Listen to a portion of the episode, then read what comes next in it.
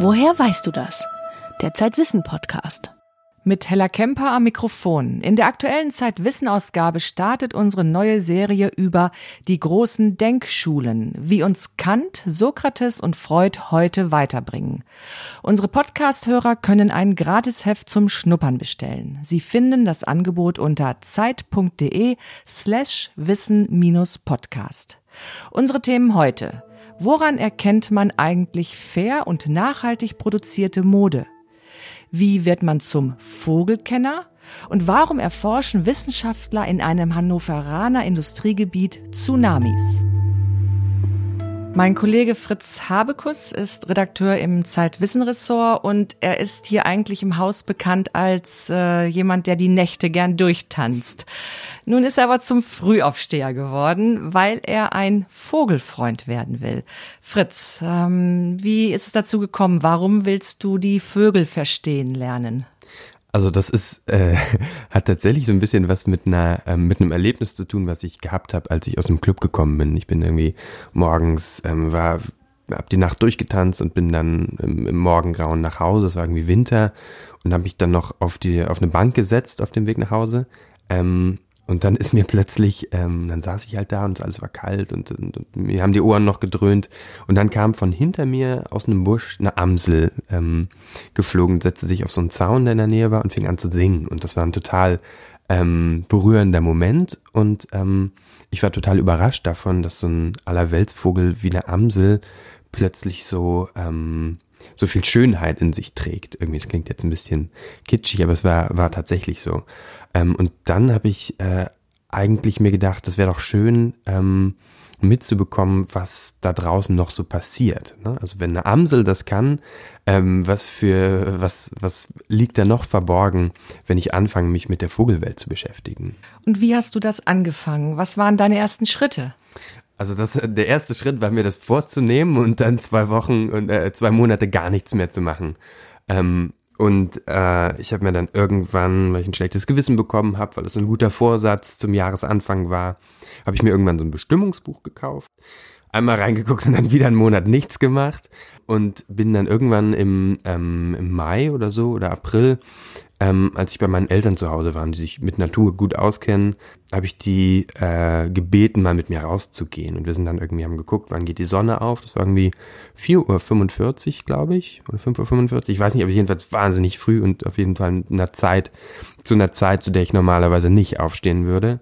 Und wir sind dann einfach mit einem Fernglas, die wohnen in einem Dorf in Brandenburg, einfach äh, so eine große Runde gegangen und haben geguckt, was wir sehen. Und, und habt ihr was gesehen? Hast du was gesehen?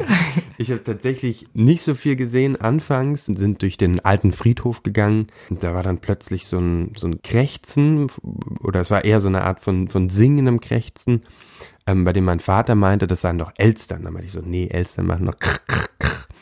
Äh, und ähm, das war aber das war aber nicht dieses krr, krr, sondern das war irgendwas ähm, melodischeres. Und dann habe ich die Elstern aber gesehen ähm, und dann habe ich demütig meinem Vater recht gegeben. Und wir sind dann später noch über so ein über Felder gegangen ähm, wo, wo ein Storch lang gegangen ist der brütet auch bei uns im Dorf. Ähm, und als wir dann schon wieder auf dem Weg nach Hause waren ähm, tatsächlich einen schwarzen Milan. Ähm, rote Milane sieht man ein bisschen häufiger schwarze nicht so häufig ähm, das war auf jeden Fall ein schönes Erfolgserlebnis. Wie macht ein roter Milan? Oder ein schwarzer Milan? Wie macht ein schwarzer Milan? Ich, er, hat nicht, er hat nicht gerufen, aber dieser typische Greif-Sound ist so dieses. Weißt du, das ist auch was du, was du von Mäusebussaden kennst, mhm. zum Beispiel, die dann häufig an der Straße sitzen und auf irgendwie darauf warten, dass, dass sich ihnen eine Maus zeigt. Und war mit diesem Elster-Erlebnis mit deinem Vater, war damit dein Ehrgeiz entfacht? ich habe ich es versucht, irgendwie ein bisschen in meinen Alltag mit reinzubringen, was ähm, nicht so einfach ist, weil man in der Innenstadt von Hamburg lebt. So wie ich bin dann, ähm, ich habe es versucht, ich war relativ viel auf Reisen in den letzten Monaten und habe es da gemacht, habe es irgendwie, als ich in den Alpen war, bin ich durch einen durch einen Wald gegangen, der voller Tannenmeisen war oder oder habe Ausschau gehalten nach einem Steinadler, ähm, der da leben soll, den ich gesehen habe oder auch nicht, da bin ich mir nicht so sicher. Aber ich habe versucht einfach so ähm, mit Hilfe von kleinen Schritten ähm, mir dieses Hobby ein bisschen anzueignen. Ne? Also es muss, gibt natürlich auch so vogelkundliche Reisen, wo du dann irgendwie nach Island oder auf irgendwelche ähm, britischen Inseln, wo sowieso schon lauter Vogelfreaks sind. Oder an Orte in Österreich, wo dann viele Zugvögel langkommen und so. Das habe ich nicht gemacht. Ich wollte einfach, ähm, ich wollte einfach schauen, dass ich das in meinen normalen Alltag mit reinbekomme. Was ja in einer Großstadt nicht einfach ist. Also wenn du hier in Hamburg bist und gehst du dann morgens, fährst du morgens raus mit dem Fahrrad auf die, die grüne Wiese oder wie stelle ich mir das vor? Das ist, da, da gibt es da gibt's, ähm, zwei Antworten drauf. Der erste, die, die erste Antwort ist, dass es tatsächlich ein bisschen traurig ist, dass die Städte zum Teil bessere Habitate sind für Vögel mittlerweile als, ähm, als die typische deutsche Kulturlandschaft. Ne? Da, wo meine Eltern wohnen, Brandenburg, ist alles voller Rapsfelder oder Maisfelder und die sind ähm, ökologisch totale Wüsten. Da fliegt nicht mehr besonders viel. Ne? Und dann bei den Mengen von Pestiziden, die da ausgetragen werden, ähm, überleben weder Insekten noch Vögel, die sich dann von diesen Insekten ernähren beispielsweise. Und ähm, der zweite Teil der Antwort ist, äh, ich bin äh, gestern zum Beispiel ähm, einfach an den Seitenarm der Elbe gefahren, ähm, zusammen mit einem Bekannten, wo jetzt schon die Gänse anfangen, sich zu sammeln, wo man Stare sieht, die sich bereit machen für den Zug. Man sieht Enten, wir haben Zwergtaucher gesehen. Also man muss schon ein kleines bisschen Aufwand betreiben, aber man ist dann auch relativ schnell in Gebieten außerhalb der Innenstadt, wo man auch wirklich was beobachten kann. Und hat sich ein, ein Vogel schon in dein Herz gesungen? Gibt es einen Lieblingsvogel? Also ich mag die Amsel einfach, weil sie so wunderschön singt und ähm, weil sie so äh, häufig ist auch. Deswegen ähm, es ist gar nicht so das Besondere, was mich daran reizt an, an diesem Hobby, sondern ähm, die Tatsache, dass man, ähm, dass man alltägliche Dinge auch so ein bisschen zu schätzen lernt. Alltägliche Dinge in dem Fall ähm, so ein Allerweltsvogel wie die Amsel. Äh, besonders schwierig stelle ich mir vor, Vögel am Gesang zu erkennen. Äh, wie hast du dich daran gewagt und gibt es schon Vögel, die du leicht am Gesang erkennen kannst? Ehrlich gesagt noch gar nicht. Also es tatsächlich gerade Singvögel, die du im Wald beobachtest und wenn dann Blätter sind, du siehst überhaupt nichts, wenn du im Wald bist. Du hörst aber ganz viel. Ähm, dafür braucht man aber ähm, viel mehr Training, als, als ich das gerade habe. Also ich bin wirklich ganz, ganz, ganz am Anfang und ähm, habe mir das aber vorgenommen, dass es gibt irgendwie einen Vogel, den ich am Gesang erkennen kann, der heißt Zilpzalp und der heißt so, weil er so einen primitiven Gesang hat, nämlich, also es, ich versuche es mal nachzumachen. Ja. So, zip, zip, zip, zip, ungefähr so. Ähm, ich habe eine Tonaufnahmen, die kann ich dir mal vorspielen. Mhm, gerne. Das ist ein Zilpzalp. Das ist ein Zilpzalp, genau. Gibt es da Unterschiede zwischen Männchen und Weibchen im Gesang? Das kannst du mich dann nochmal fragen, wenn ich, wenn ich weiter, wenn ich, wenn ich ein besserer Vogelbeobachter geworden bin. Ja. Ist das deine nächste Lektion? Was ich mir tatsächlich vorgenommen habe, ist ähm, Möwen besser zu unterscheiden. Ich wohne in Hamburg, ähm, sehr nah am Hafen und ähm, direkt an den Landungsbrücken im Prinzip, ähm, wo immer alles voller Möwen ist und ähm, es gibt so viele Möwen, aber ich habe überhaupt keine Ahnung, ähm, was für welche das sind. Und ähm, ich habe mir sagen lassen, das sei nicht besonders einfach, Möwen ähm, und zu unterscheiden. Das, manchmal muss man auf die Beine gucken oder es sind die Farbe der Beine oder die Form des Schnabels. Ähm, das ist, glaube ich, noch ein ziemlich weiter Weg vor mir, aber ähm, so will ich mir meine unmittelbare Umwelt erschließen. Das ist der Plan. Danke, Fritz, für das Gespräch. In der aktuellen Zeitwissenausgabe verrätst du ja noch mehr Details darüber, wie du ein Vogelfreund geworden bist. Genau. Vielen Dank.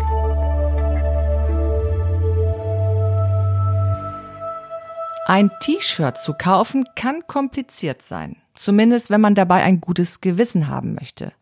Ist Made in Bangladesch okay? Sind fünf Euro zu billig? Muss es Bio-Baumwolle sein? Bekommt man von Stoffen ohne Ökosiegel einen Hautausschlag?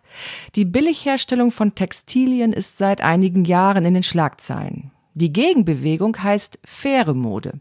Fair bedeutet nachhaltig produziert gegen faire Bezahlung. Aber kann das funktionieren? Zeitwissenautorin Anina Arnold hat versucht, dieses Dilemma zu lösen. Dafür war sie in einer Textilwerkstatt in Berlin-Pankow.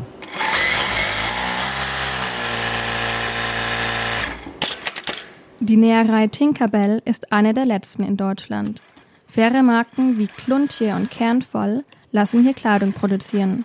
Reich wird die Geschäftsführerin Christine Reinke damit nicht. Sie putzt, näht, betreut die Kunden und ist oft bis spät abends im Betrieb. Ich hatte schon neun Angestellte und habe jetzt drei, möchte die um, unbedingt behalten und kämpfe halt äh, darum, regelmäßige Aufträge zu haben, ja. Die auch so bezahlt sind, dass man über den Mindestlohn bezahlen kann, weil ich kann meine Leute nicht nur den Mindestlohn bezahlen. In unserer Branche ist das aber sehr, sehr viel Geld. Und der Endkunde muss verstehen, dass die Kleidung, die in Deutschland hergestellt wird, nicht so billig sein kann. Ein T-Shirt von Kluntje kostet 45 Euro. Die Fertigung im Ausland ist zwar günstiger als in Berlin, doch dafür gibt es in vielen Ländern schlechtere Arbeitsbedingungen und Umweltstandards. Vor fünf Jahren stürzte in Bangladesch die Textilfabrik Rana Plaza ein, in der auch Kleidung für europäische Modeketten produziert wurde. Mehr als 1000 Menschen starben. Das Unglück sorgte weltweit für Schlagzeilen. NGOs und Kunden forderten mehr Transparenz bei der Lieferkette und die Nachfrage nach fair produzierter Mode stieg an. Miriam Seifert erforscht an der Universität Auckland in Neuseeland, wie sich die Branche nach der Katastrophe verändert hat. Nach Rana Plaza sind auch immer mehr kleinere Unternehmen aufgetaucht, die es vorher nicht gab. Es schien so ein bisschen, ähm, was ich halt eben auch in meinem Research gefunden habe, dass die Unternehmensgründer sind sozusagen wachgerüttelt worden. Die Kunden müssen sich allerdings oft auf die Angaben der Unternehmen verlassen. Und die sind nicht immer zuverlässig. Das neuseeländische Label World warb damit, seine Kleidung komplett lokal herstellen zu lassen. Allerdings kam dann halt eben heraus, dass das Label, was sie halt eben an dem Produkt hatten, wo halt eben dann drauf stand Made in New Zealand und halt eben der Preis und so weiter, dass nur dieses Label in Neuseeland gemacht worden ist. Der Rest des T-Shirts wurde in Bangladesch gemacht. Hallo meine Lieben und willkommen zu meinem neuen Video. Ich habe heute echt nach Monaten nochmal einen Shopping-Haul für euch. Ich dachte mir gerade jetzt zum Herbst hin, kann ich euch vielleicht ein bisschen mit dem einen oder anderen Teil inspirieren. Und ich habe auch noch einige Sachen aus L.A. dabei. Aber bevor wir damit anfangen... Auf YouTube und Instagram gibt es unzählige Kanäle, in denen meist junge Frauen im Wochentakt ihre neueste Kleidung präsentieren. Einige haben Millionen Follower. Influencer werden sie genannt. Bezahlen müssen sie die Kleidung meist nicht. Sie werden von den Modelabels gesponsert. Firmen wie Primark und ASOS nutzen die Influencer, um in immer kürzeren Abständen neue Kollektionen zu bewerben. Wir beginnen jetzt einfach mal mit dem allerersten Teil und ich weiß gar nicht, wo ich anfangen soll, weil hier echt so viele Sachen liegen. Kritiker reden von Fast Fashion. Viele Kleidungsstücke werden nur kurz oder gar nicht getragen und landen im Müll. Marie Nasemann will das ändern. Sie hat vor zehn Jahren Platz 3 bei Germany's Next Topmodel belegt. Heute ist auch sie eine Influencerin. Auf Instagram und mit ihrem Blog Verknallt wirbt sie für nachhaltig und fair produzierte Kleidung. Ja, also mit verknallt will ich in erster Linie mehr Menschen einfach zur fairen Mode bringen und ähm, vor allem Argumente haben, wenn es heißt, aber faire Mode sieht so öko aus oder faire Mode ist irgendwie teuer, kann ich mir nicht leisten.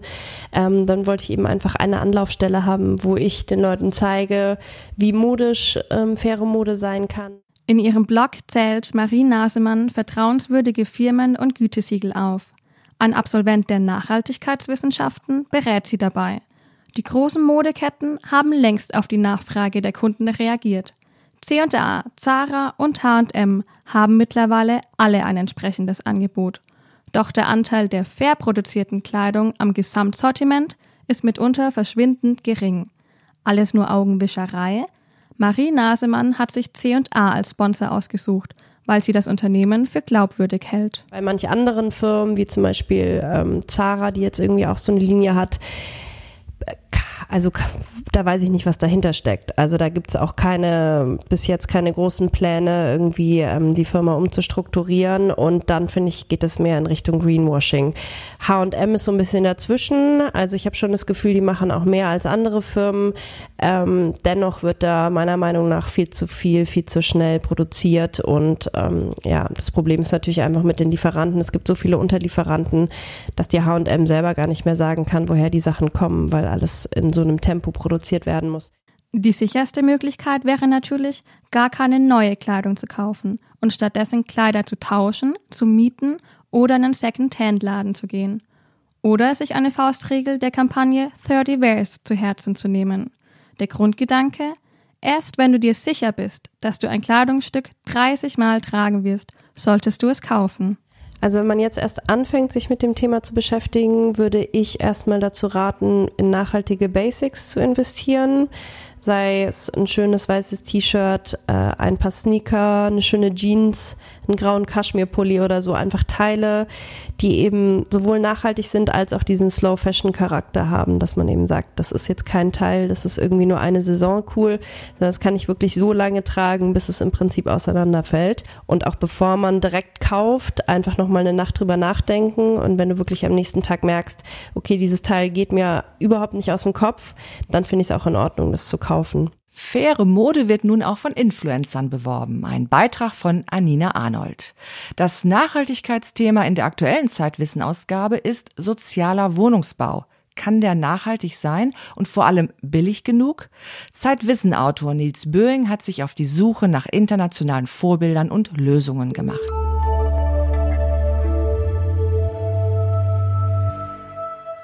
Nord- und Ostsee sind als Reiseziele so beliebt wie seit Jahrzehnten nicht. Immer mehr Menschen reisen an die Strände von Norderney und Sylt, Scharbeutz oder Rügen. Dass es diese Orte gibt und dass das Meer sie noch nicht mit sich gerissen hat, ist weniger selbstverständlich, als es auf den ersten Blick scheint. Die Kraft des Wassers ist groß und auch zerstörerisch. Darum suchen Wissenschaftler nach besseren Methoden, um die Küsten zu schützen. Um die Forscher zu treffen, bin ich aber nicht ans Meer gefahren, sondern in ein Industriegebiet von Hannover. Dort befindet sich in einer unscheinbaren Halle eine Art langgestrecktes Wellenbad. 309 Meter lang, 5 Meter tief, 5 Meter breit. Es ist einer der größten Wellenkanäle weltweit. Die Anlage gehört dem Forschungszentrum Küste und der Küsteningenieur Nils Goseberg von der Technischen Universität Braunschweig ist hier der Herr über die Wellen. Also hier in unserem Kanal arbeiten wir nicht mit Salzwasser, sondern Frischwasser, was wir aus dem Mittellandkanal beziehen. Wir haben hier ungefähr 7000 Meter Wasser in dem Kanal. Das entspricht ungefähr 35.000 Badewannenfüllungen voll. Wir haben damit die Möglichkeit, wirklich in fast 1 zu 1 Größe Naturphänomene, die Wellen auf die Küste haben, untersuchen zu können. An der Stirnseite des Kanals bewegt sich eine Wand hin und her, um die Wellen zu erzeugen. Je nach Schwingungsamplitude und Frequenz können die Forscher ganz unterschiedliche Wellen simulieren. Eine lange Dünung zum Beispiel oder eine kurze, hackige See. In der Mitte des Kanals platzieren sie Hindernisse, Modellbauten und Sand, um die Auswirkung auf Deiche, Häfen und die Küste nachzustellen. Gut gegen Wellen ist alles, was Turbulenzen erzeugt. Denn je größer die Turbulenzen, desto mehr Energie geht verloren. Die Welle verliert an Kraft. Die Erkenntnisse der Küsteningenieure dienen dazu, Wellenbrecher und Sturmflutbarrieren in Küstenstädten wie Bremerhaven zu designen. Bald können die Wissenschaftler in Hannover sogar die mächtigste aller Wellen simulieren. Tsunamis. Dafür bekommt Nils Goseberg mit Unterstützung der Deutschen Forschungsgemeinschaft einen weiteren Wellenkanal, in dem vier Pumpen eine 80 Meter lange Welle erzeugen können. Wir wollen herausfinden, wie man den Tsunami und das zusammenbrechende Haus gemeinsam im Labor untersuchen kann. Das heißt, wir werden kleine Hausmodelle bauen und mit einer Tsunami-ähnlichen Welle belasten, sodass das zerbricht und werden dann untersuchen, wie wir das optimal im Labor äh, untersuchen können. Es geht in der Wellenforschung aber nicht nur um Leben und Tod, sondern auch darum, wie man zum Beispiel Windräder so im Meeresboden aufstellt, dass die Sockel nicht gleich wieder freigespült werden. Oder wie man Zuchtstationen für Fische und Muscheln, also Aquakulturen, am besten verankert. Das erforscht Jannis Landmann von der Universität Hannover in einem anderen Becken. Hier werden Windwellen erzeugt, die sich nur an der Oberfläche des Wassers bewegen. Sie sind eher kurz und schwappen sehr regelmäßig. Hier am Boden haben wir einen Kraftsensor. an denen wir ein Kabel befestigen, an dem wiederum ein Aquakultursystem befestigt wird für Austern und für sogenanntes Spet. Das sind die junge Muscheln. Also wenn junge Muscheln äh, gefangen werden, dann werden die so an so Seilen, wo sich die jungen Muscheln dran setzen können, da gesammelt. Und so können wir die Kräfte, die auf das Aquakultursystem wirken, beziehungsweise an die Leine, an dem es befestigt ist, aufnehmen. Und das halt bei unterschiedlichen Wellen, im Moment halt mit einem Richtungsseegang. Für die aktuelle Ausgabe von Zeitwissen bin ich ganz tief in die Wellenforschung eingetaucht. Ich habe gelernt, was Kavenzmänner von den drei Schwestern unterscheidet und vor welchen Wellen man sich im Strandurlaub besonders in Acht nehmen sollte. Lesen Sie im Zeitwissen das Porträt eines Naturphänomens, das bis heute Rätsel birgt. Weitere Themen im Heft. Das Geheimnis der guten Ausstrahlung. Auch Rhetorik kann man lernen. In der Rubrik Die Zumutung geht es um einen viel diskutierten Charakterzug, Narzissmus. Und im großen Zeitwissengespräch erklären zwei Wissenschaftlerinnen, wie sie den Himmel über Deutschland vermessen und welche überraschenden Gase das Münchner Oktoberfest imitiert.